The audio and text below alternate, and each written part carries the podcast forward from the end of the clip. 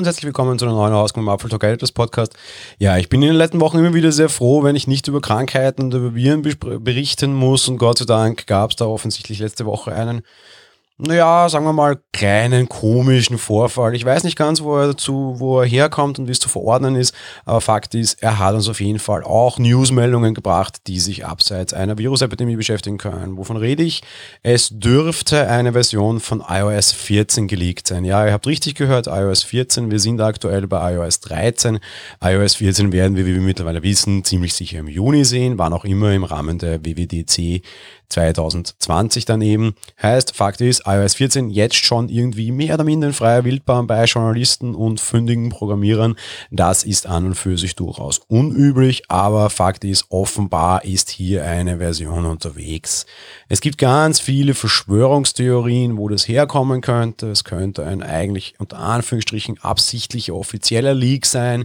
Wir wissen durchaus, dass das teilweise passiert. Apple sich an Medienvertreter wendet und denen Dinge unter der Hand schon mitteilt, vielleicht auch teilweise, um ein bisschen die, die Bevölkerung und die Öffentlichkeit abzutesten, wie sie denn auf diese Dinge reagieren würden.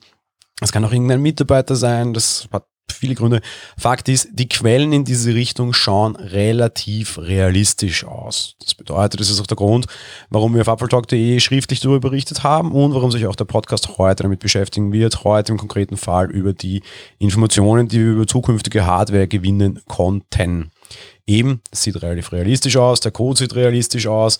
Fakt ist aber auch, es ist eine sehr, sehr, sehr frühe Version. Apple zieht teilweise Dinge aus Beta-Versionen zurück und bringt sie nicht in die Final. Das ist wahrscheinlich maximal eine sehr frühe Alpha. Heißt also, was wir jetzt sagen, ist insofern mit Vorsicht zu genießen, dass es zwar relativ offiziell aussieht, aber natürlich auf jeden Fall am Ende noch sein kann, dass das dann so alles nicht kommt. Wer weiß das schon. Wir kommen zu der Hardware, auf die der Code Hinweise bietet und das ist durchaus auch interessant. Auf der einen Seite spricht der Code mehr oder minder klar von einem neuen iPhone, das am unteren Ende der technischen Palette angesiedelt wird. Was wir nicht haben, das hätte mich persönlich am meisten gefreut, ist eine Klarheit, was den Namen betrifft. Wir spielen seit Wochen hier auch auf Apple Talk herum. Wird es ein iPhone 9? Wird es ein iPhone SE 2? Wird es ein iPhone? Was weiß ich denn auch? Wir wissen es nicht. Und auch die iOS 14 Beta liefert keine Informationen darüber. Wozu es auf jeden Fall Informationen gibt, dass dieses Gerät über Touch ID verfügen wird, in was für einer Form auch immer, und nicht über Face ID verfügen wird. Soweit die Gerüchtelage ohne dich schon bekannt. Fakt ist, es ist jetzt nicht nur eine Analyse, sondern mehr oder minder auch schon eine ja doch durchaus ziemlich sichere Entscheidung in Sachen Code. Heißt natürlich nicht, dass man es nicht umstellen kann, heißt aber zumindest mal, es sieht sehr gut aus, was diese Richtung betrifft. Es wird auch Express Transit verfügbar sein, quasi bedeutet, dieses neue Gerät wird auch Apple Pay unterstützen.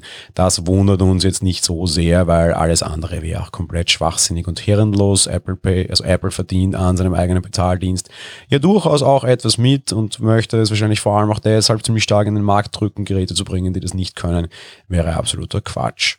Hinweise gibt es auch auf ein neues iPad Pro, auf das warten wir jetzt auch schon unter Anführungsstrichen anderthalb Jahre. Das, das, aktuelle Modell ist etwa anderthalb Jahre auf dem Markt. Da muss etwas passieren, sind sich viele Leute der Meinung. Auf der anderen Seite habe ich auch hier im Podcast schon immer wieder prominenter die Entscheidung vertreten, was denn eigentlich? Ich sehe nicht wirklich viel Grund darin. Ich habe ein iPad Pro und habe nicht wirklich viel Raum für Verbesserungen, meiner Meinung nach. Der Prozessor ist mir stark genug und ist, glaube ich, auch allen anderen Leuten. Fakt ist, wir haben hier ein Softwareproblem, soweit meine Meinung. Und das wird Apple nicht mit neuer Hardware schlagen, aber sei es mal drum. Also wir aber aus Hardware-Sicht relativ sicher sagen können, ah, es kommt ein neuer Prozessor rein, okay, war klar. Auf der anderen Seite sieht es tatsächlich so aus, als würde Apple eine Triple Cam verbauen, bedeutet eine ähnliche Kamera, wie wir sie aktuell im iPhone 11 Pro haben. Für mich immer ein großer Diskussionspunkt. Wozu braucht man im iPad überhaupt eine Kamera? Darauf habe ich eine Antwort. Ich verwende sie mittlerweile sehr gerne als Flipchart oder, oder halt generell Dokumentenscanner im beruflichen Kontext. Ob ich dafür eine Triple Cam brauche, glaube ich mal nicht. Aber auf der anderen Seite, ich bin Wiener, ich sehe jeden Tag in der Wiener Innenstadt tausende Touristen gefühlt, die mit iPads fotografieren. Mag sein, die brauchen das auf jeden Fall. Hinweise gibt es auch auf die AirTags, diese ja, kleinen Devices, mit denen man Geräte oder andere Dinge tracken können soll. Die werden jetzt offenbar auch ziemlich sicher kommen. Es gibt immer mehr und mehr Hinweise im Code. Zugegeben, den gab es auch schon in Beta-Version von iOS 13. Hoffen wir, dass es tatsächlich jetzt so halten wird. Es gibt auch Hinweise auf eine neue ähm, Fernbedienung vom Apple TV. Nicht unbedingt gekoppelt an neue Hardware offenbar, aber das werden wir noch sehen. Da geht es eher in Richtung Software und dass es offenbar neue Softwarefunktionen geben wird.